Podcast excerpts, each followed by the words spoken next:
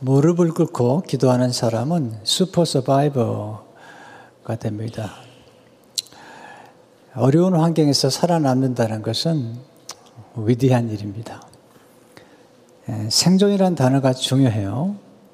사전에 찾아보니까 생존이란 살아있음 또는 끝까지 살아있음이란 뜻이에요. 어려운 환경 가운데도 끝까지 살아있는 사람은 참 대단한 사람이죠. 다니엘이 그런 사람이에요. 초생, 초생존자라고 할까요? 슈퍼 서바이버. 그 섬겼던 왕이 네 사람이나 돼요. 느부갓네살 왕, 벨사살 왕, 또 다리오 고레스, 그리고 정권이 바뀌었어요. 근데 끝까지 살아남았던 사람이 다니엘이죠. 오늘 이제 10장에 보면 그가 기도하는 모습이 나오는데 그의 나이가 이제 85세 정도에서 90세가 되었다고 우리가 보면 돼요. 청년의 때에 그가 왔다가 70년 포르기가 지난 다음에 그가 보고 있는 환상이기 때문이죠. 저는 이렇게 그 생존력이 강한 사람들을 연구하는 거 되게 좋아해요. 왜냐하면 살아남는다는 게 굉장히 위대하기 때문이죠. 아, 다니엘을 통해서 배우는 슈퍼 서바이버의 특징 세 가지만, 뭐 괜히 많지만 세 가지만 압축하면 첫째로 고난에 항변하지 않고 고난을 잘 수용하는 사람. 고난에 예측할 수가 없어요. 네. 생각지 않은 어려움, 실패, 실수, 또는 질병, 요즘 같으면 이런, 이런 전염병 찾아오죠. 우리 질문하게 돼요. Why me? 왜 내게? 질문하게 돼요. 네. 이런 질문이 중요해요. 그는 하나님 앞에 너무 오래 묻지 마세요. 답을 잘 안 하세요. 네, 시간이 지나면 알게 되는데, 네. 지혜로운 사람은 고난이 오거나 어려움이 왔을 때 그냥 받아들이는 거예요. 네, 수용하는 거예요. 여러분, 피할 수 없는 고난이라면 아, 환영하는 게 나아요. 제 경험으로 그래요. 피할 수 없는 거라면 환영하는 게 나아요. 더 놀라운 것은 고난 속에 하나님이 감춰놓으신 보배가 있다고 믿으셔야 돼요. 고난이 너무 힘들기 때문에 그렇게 생각하기는 어려워요. 그러나 그렇게 생각하는 사람들은 지혜로운 사람이죠. 다니엘이 그의 어린 청년의 시절에 포로로 끌려갔죠. 외톨이가 됐죠.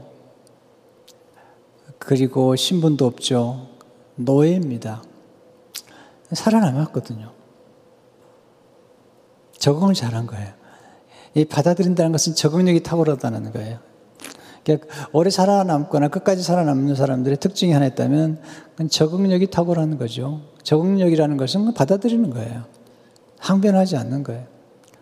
바꿀 수 없는데 왜 그걸 항변해요? 예. 두 번째는 머무는 장소에서 항상 하나님을 의지하는 거죠. 다니엘이 머무는 장소가 어디였든지 간에 그는 그 자리에서 하나님을 의지했어요. 화려한 궁정에서뿐만 아니라 그가 사자굴에 들어갔을 때도 하나님을 신뢰했던 걸 보게 되죠.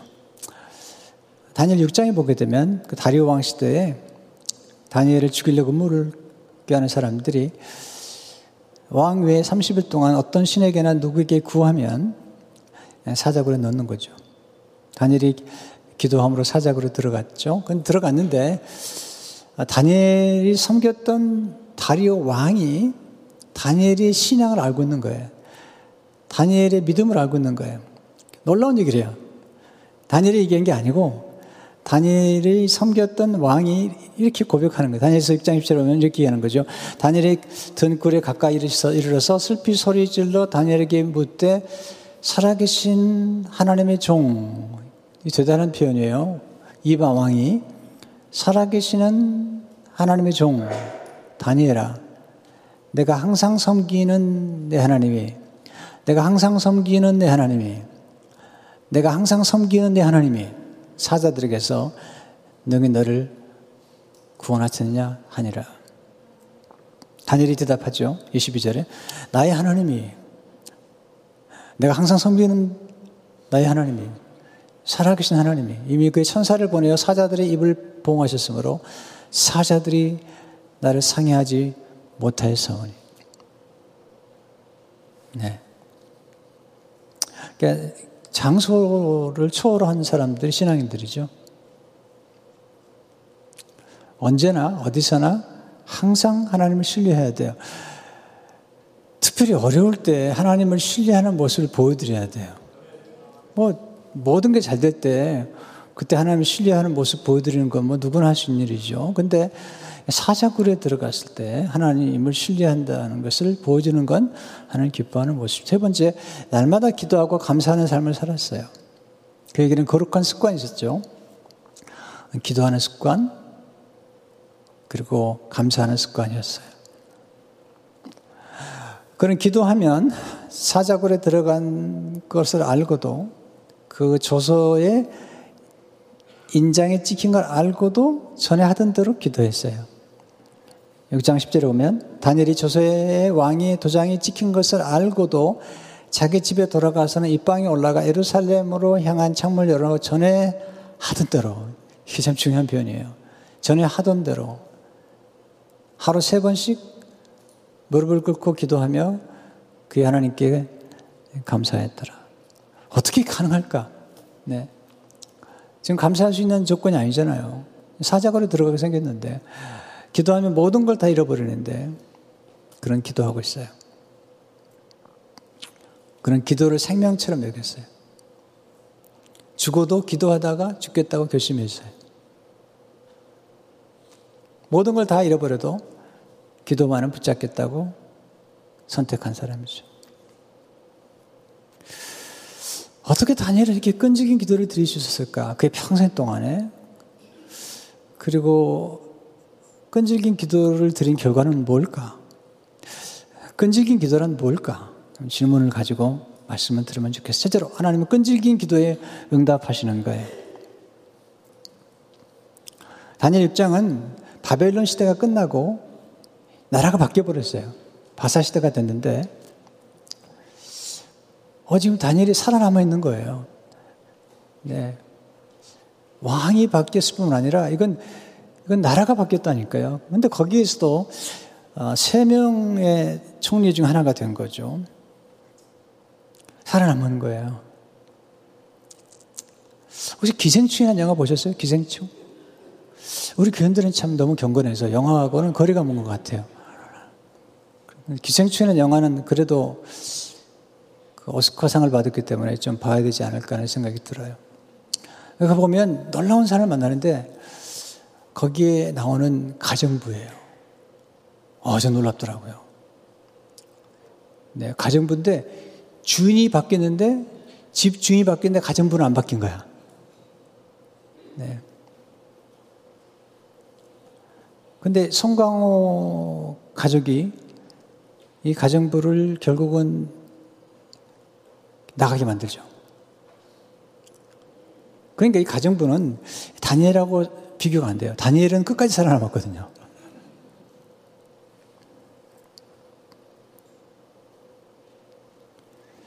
여러분, 하나님을 믿지 않은 사람도 기도의 비밀을 알아요. 그래서 모세가 아, 애굽왕에 나갈 때 바로가 기도해달라고 그러잖아요. 저는 예수 믿지 않는 사람들을 만나서 기도해드리겠다고 할때 어, 사양하거나 거절한 적을 본 적이 없어요. 제가 기도해 드릴게요. 그 자리에 기도를 받아요. 그러니까 지금 다니엘이 기도하는 걸 보면서 기도의 능력이 있는 걸 알고 기도하지 못하게 하려고 그 당시에 고관들이 음모를 꾸며서 앞으로 30일 동안 어떤 왕에게나 어떤, 어떤 신에게나 어떤 사람에게 구하면 사자굴에 집어넣기로 결정한 거죠. 다니엘은 지금 기도라, 기도하기로 결정했죠. 전에 행하던 대로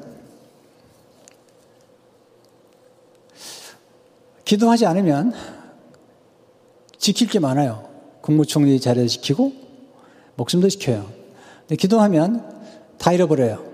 그의 권세도 심지어는 그의 생명도 잃어버려요. 근데 다 내려놔 버려요. 다 내려놔 버려요. 국무총리 자리도 내려놓고 제 권세 내려놓고 그리고 자기의 목숨도 내려놔 버려요. 하나님을 신뢰하기 위해서.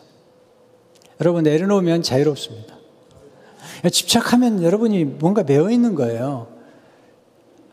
진정한 자유라는 것은 뭐냐면 우리가 가지고 붙잡고 있는 모든 것들을 하나님을 위해서 하나님을 붙잡겨서 내려놓는 거예요. 죽음, 죽음이 왔다가 죽음이 당황스럽게 만들어야 돼요. 죽음을 두렵게 만들잖아요. 지금 뭐 세계적으로 지금 패닉 상태 있잖아요. 많은 사람들이 두려워하고. 네. 이해는 되죠. 이해는 되죠. 근데 아, 이 죽음이라는 것은 그렇게 우리를 괴롭히는 거죠. 근데 죽음이 왔다가 죽음을 두려워하지 않고 내어놓는 사람 앞에 죽음이 당황해요. 네, 문제가 당황을 해요. 왔다가. 문제를 일으키려고 왔다가 당황해요. 두렵게 만들려고 하는데 두렵지 않은, 두려워하지 않으니까 놀래버려요.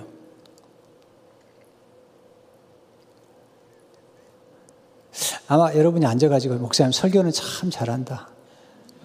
그렇게 얘기할지 모르겠어요. 네. 그러나 여러분 생각 가운데 죽음을 초월하게, 초월, 초월하게 만들 수 있는 이게 그리스도인들만이 가능했던 거예요. 저도, 저도께 그리스도인들만이 가능했던 거고 예수님 앞에서 이 죽음은 초라해져 버린 거예요. 네. 우리가 정말 우리를 두렵게 한 게 뭔가 그걸 그걸 하나님께 맡기셔야 돼요. 내려놓도 내려놓도 좋고 맡기도 좋고 좋아요. 그걸 다 내려놓는 거죠. 우리를 가장 두렵게 만드는 어떤 것 그걸 내려놓으면 진정한 자유가 오게 돼요. 다니엘이 그런 사람이잖아요.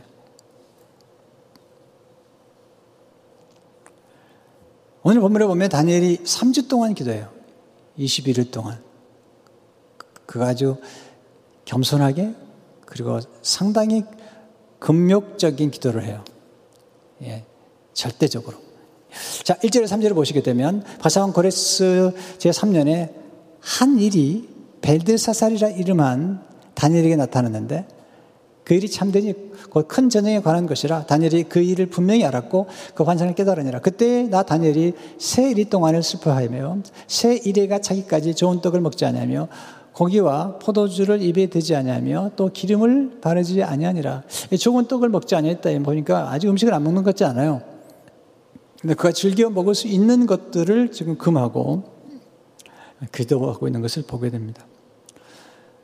근데 하나님 환상을 보여줬죠. 장차 일어날 큰 전쟁에 관한 환상인데 또수 있었지만 다니엘은 지금 더 깊이 깨닫고 싶은 거예요. 다니엘의 특징이에요. 다니엘이 아, 다니엘서 9장에도 보면 그가 예레미야서를 읽다가 포로로 끌려간 지 70년 만에 다시 돌아올 걸 알아요. 그걸 더 깊이 깨닫기 원하고 그리고 그 약속을 붙잡고 기도하는 게 다니엘인데 오늘 21일 동안 그 기도하면서 끈기 있게 기도를 드립니다. 환상을 깨달았지만 더 깊이 깨달으려고 그렇게 기도하고 있는 거죠. 자, 끈질 기도란 뭘까요? 첫째, 끈질 기도란 일정한 기간이 자기까지 기도하는 거예요. 일정한 기간이 자기까지. 3절에 보면 새 일회가 자기까지 until the three weeks over. 보세요. 다니엘은 평생 기도한 사람이야. 지금 이제 다시 한번 21을 집중해서 기도하고 있는 여러분 기도의 길이가 중요해요. 길이가. 조금 더 길게 기도할 필요가 있어요. 예수님 오직 그렇게 말씀 제자들에게 내가 한 시간도 기도할 수 없느냐. 어떤 분은 기도가 너무 짧아요. 기도하냐? 어, 기도한대요. 언제 하냐? 어, 식사할 때마다 기도한대.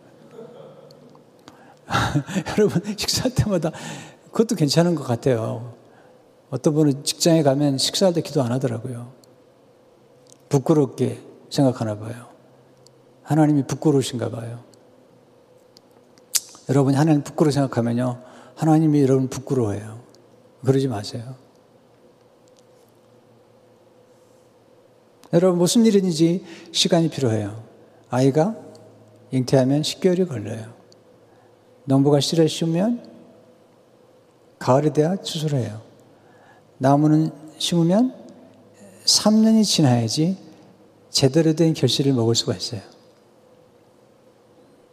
기도도 마찬가지죠. 때가 차야죠. 두 번째, 어, 끈질 기도란 깨달음 얻기 위해 드리는 기도예요. 깨달음이 은혜거든요. 근데 22일 동안 기도하는 중에 그 기도의 끝자락에서 깨달음이 임해요. 12절에 보면, 그러니까 내게 이르되 다니엘아 두려워하지 말라. 내가 깨달으려 하여. 이게 천사가 사는 얘기예요. 내가 깨달으려 하여. 하나님 뜻을 깨닫고 또 앞으로 되어질 일들을 깨닫는 게 굉장히 중요하잖아요. 그런 기도하잖아요. 다니엘의 특징이에요. 하나님 말씀을 읽고 깊이 깨닫는 것. 다니엘서 9장 22절 3절을 보게 되면